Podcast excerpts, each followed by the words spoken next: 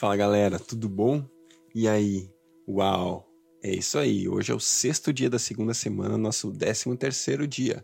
E vamos ler hoje Gênesis 25, Gênesis 26 e também Mateus capítulo 13. Fala aí, Sá, tudo bem? Tudo, graças a Deus. Estou muito feliz de a gente estar chegando já nesse dia com essa leitura maravilhosa juntos. Então tá bom, faz uma oração para a gente começar, por favor. Amém. Pai, quero te agradecer, Senhor, pela oportunidade que estamos tendo de nos aproximarmos da tua palavra, Senhor.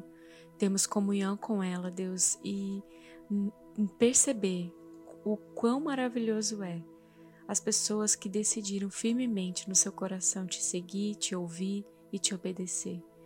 Pai, como é bom ver a história de Abraão, ver como ele se relacionava contigo e a forma como ele creu de todo o seu coração e de toda a sua força, de todo o seu entendimento. Pai, que a gente possa ser, seguir esses passos, Pai, com esse coração, Pai, lendo a tua palavra, em nome de Jesus. Amém. Gênesis 25 Abraão casou-se com outra mulher, chamada Ketura. Ela lhe deu os seguintes filhos: Zinrã, Joxã, Medã, Midian, Isbaque e Suá. Joxã gerou Sabá e Dedã. Os descendentes de Dedã foram os Assuritas, os Letusitas e os Leumitas. Os filhos de Midian foram Efá, Éfer, Enoque, Abida e Elda. Todos esses foram descendentes de Quetura. Abraão deixou tudo o que tinha para Isaque, mas para os filhos de suas concubinas deu presentes, e, ainda em vida, enviou-os para longe de Isaque, para a terra do Oriente. Abraão viveu cento e setenta e cinco anos. Morreu em boa velhice, em idade bem avançada, e foi reunido aos seus antepassados. Seus filhos Isaque e Ismael o sepultaram na caverna de Macpela, perto de Manré, no, filho, no campo de Hebron, filho de Zoar, o Itita, campo que Abraão comprara dos Ititas. Foi ali que Abraão e Sara, sua mulher, foram sepultados. Depois da morte de Abraão, Deus abençoou seu filho Isaque. Isaque morava próximo a Beer Laai Roy. Este é o registro da descendência de Ismael, filho de Abraão, que Agar, a serva egípcia de Sara, deu a ele. Estes são os nomes dos filhos de Ismael alistados por ordem de nascimento. Nebaiote, o filho mais velho de Ismael, Kedar, Abi, Adibeel, Mibzão, Misma, Dumá, Massá, Haddad, Temá, Getur, Nafis e Kedimá. Foram esses os onze, os doze filhos de Ismael que se tornaram os líderes de suas tribos, e os seus povoados e acampamentos receberam seus nomes. Ismael viveu cento e trinta e sete anos, morreu e foi reunido aos seus antepassados. Seus descendentes se estabeleceram na região que vai de Avilá a Sur, próximo à fronteira com o Egito, na direção de quem vai para Assur, e viveram em hostilidade contra todos os seus irmãos. Esta é a história da família de Isaac, filho de Abraão. Abraão gerou Isaac, o qual, aos 40 anos, casou-se com Rebeca, filha de Betuel, o arameu, de Padã Arã, e irmã de Labão, também arameu. Isaac orou ao Senhor em favor de sua mulher, porque era estéril. O Senhor respondeu à sua oração e Rebeca, sua mulher, engravidou. Os meninos se empurravam dentro dela, pelo que disse: Por que está acontecendo isso? Foi então consultar o Senhor. E disse-lhe o Senhor: Duas nações estão em seu ventre. Já desde as suas entranhas dois povos se separarão.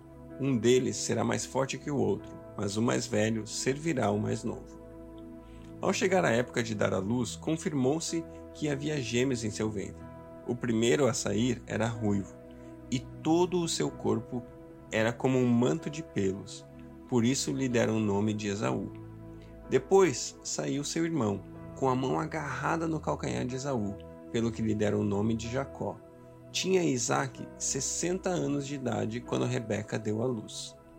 Os meninos cresceram, Esaú tornou-se caçador habilidoso e vivia percorrendo os campos ao passo que Jacó cuidava do rebanho e vivia nas tendas. Isaac preferia Esaú, porque gostava de comer as suas caças. Rebeca preferia Jacó. Certa vez, quando Jacó preparava um ensopado, Esaú chegou faminto, voltando do campo e pediu-lhe: Dê-me um pouco desse ensopado vermelho aí, estou faminto. Por isso também foi chamado Edom. Respondeu-lhe Jacó: Venda-me primeiro o seu direito de filho mais velho. Disse Esaú: Estou quase morrendo, de que me vale esse direito? Jacó, porém, insistiu: Jure primeiro. Ele fez o juramento, vendendo o seu direito de filho mais velho a Jacó. Então Jacó serviu a Esaú pão com ensopado de lentilhas. Ele comeu e bebeu, levantou-se e foi. Assim, Esaú desprezou o seu direito de filho mais velho. Gênesis 26 Houve fome naquela terra, como tinha acontecido no tempo de Abraão. Por isso Isaac foi para Gerar, onde Abimeleque era o rei dos filisteus.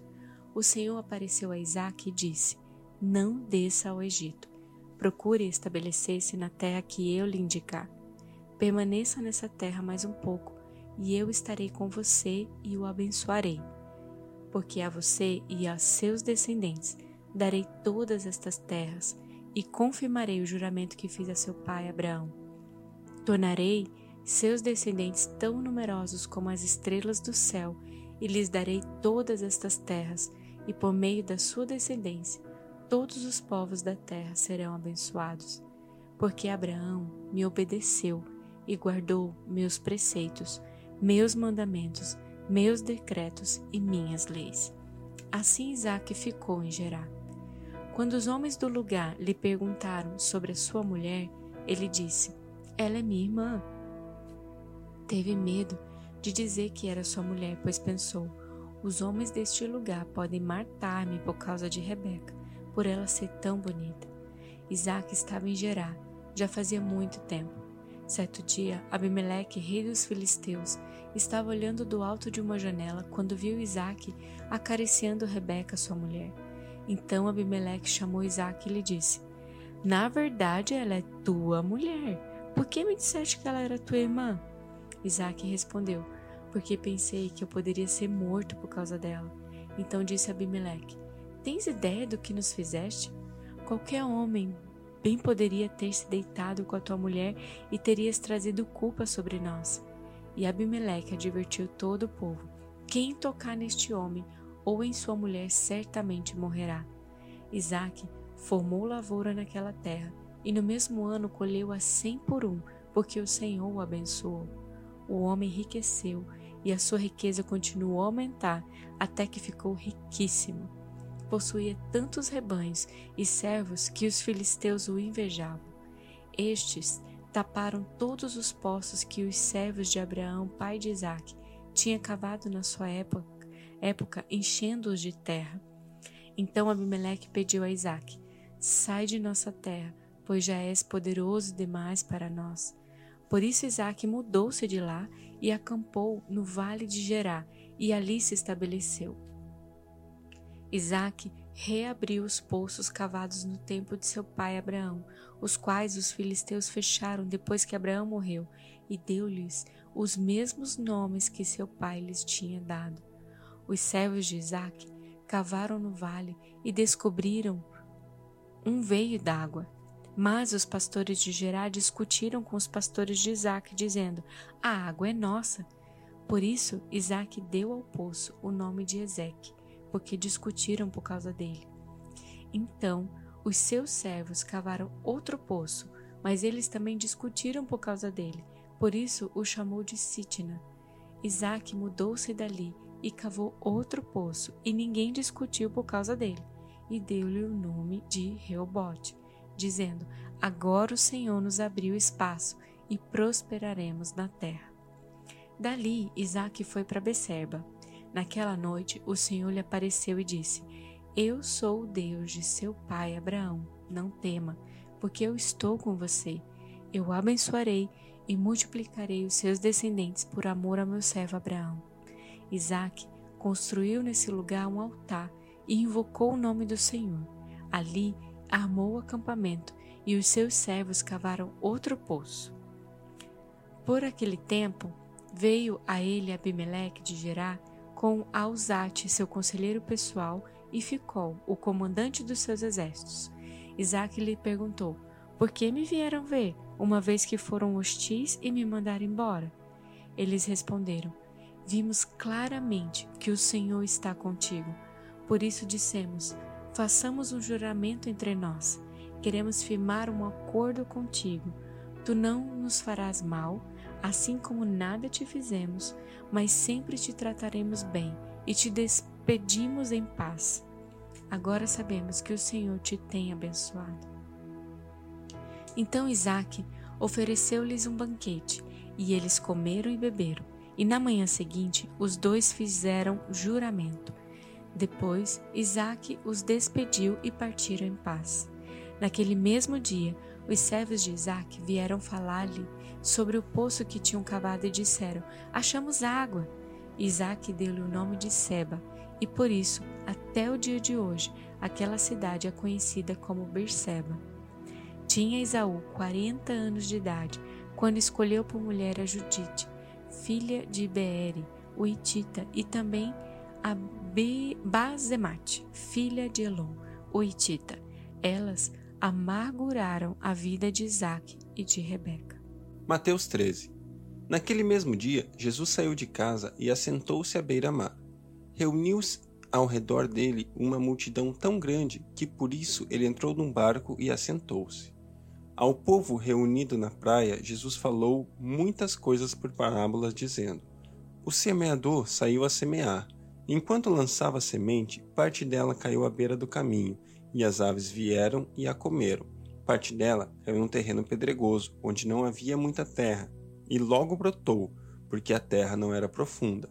Mas, quando saiu o sol, as plantas se queimaram e secaram, porque não tinham raiz. Outra parte caiu no meio dos espinhos, que cresceram e sufocaram as plantas.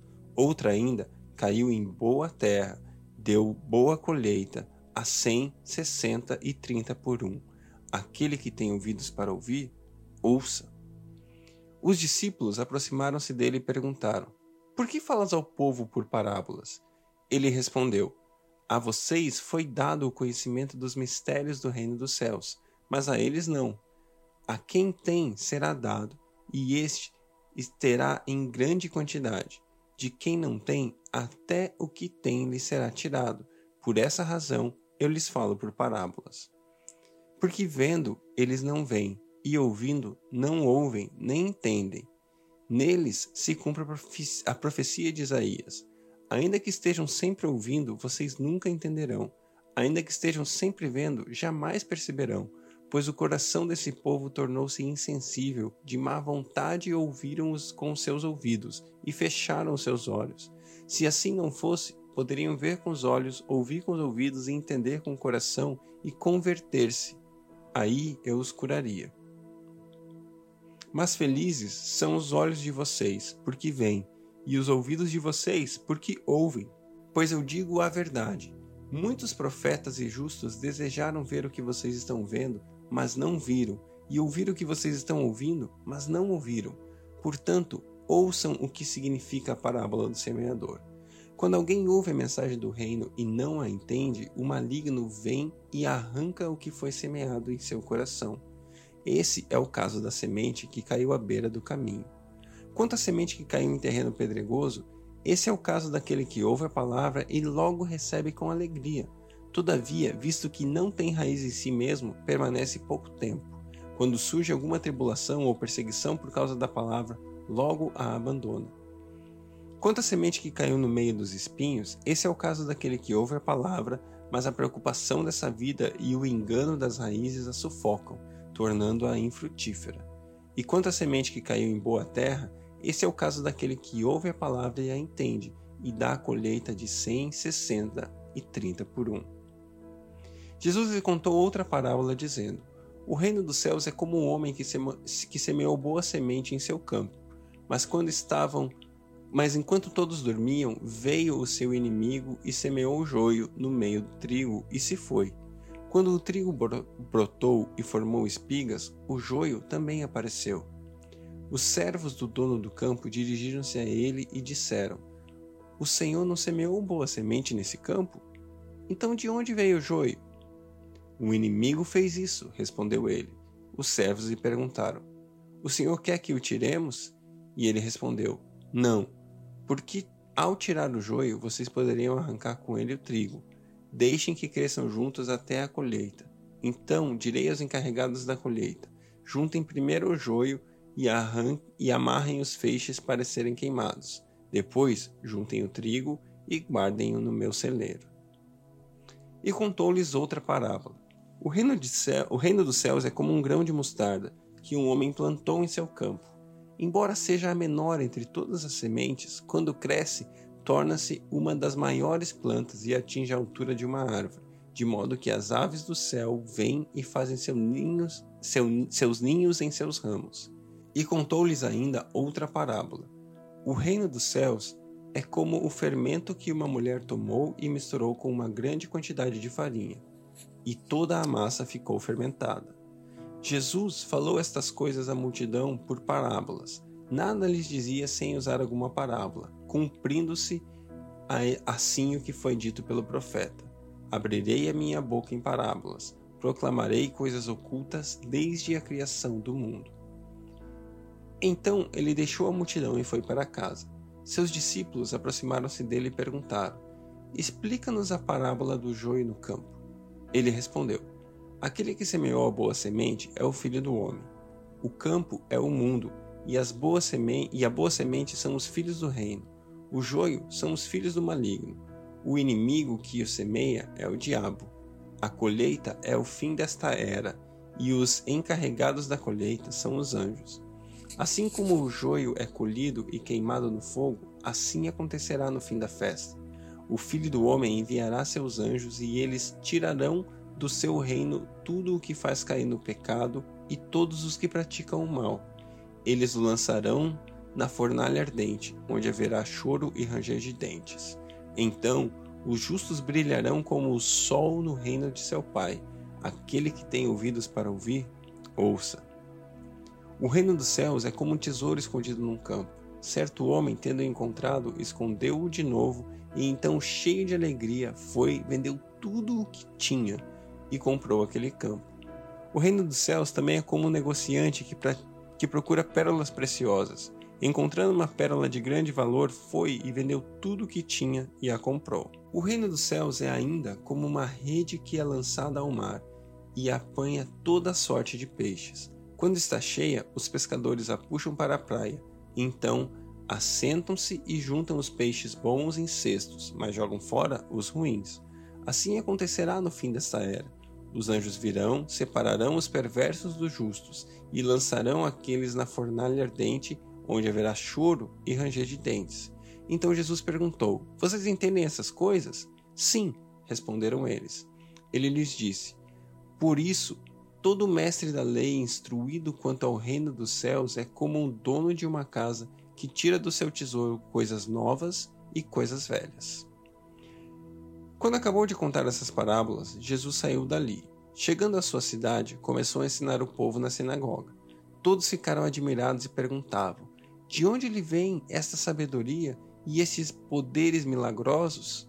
Não é este o filho do carpinteiro? O nome da sua mãe não é Maria?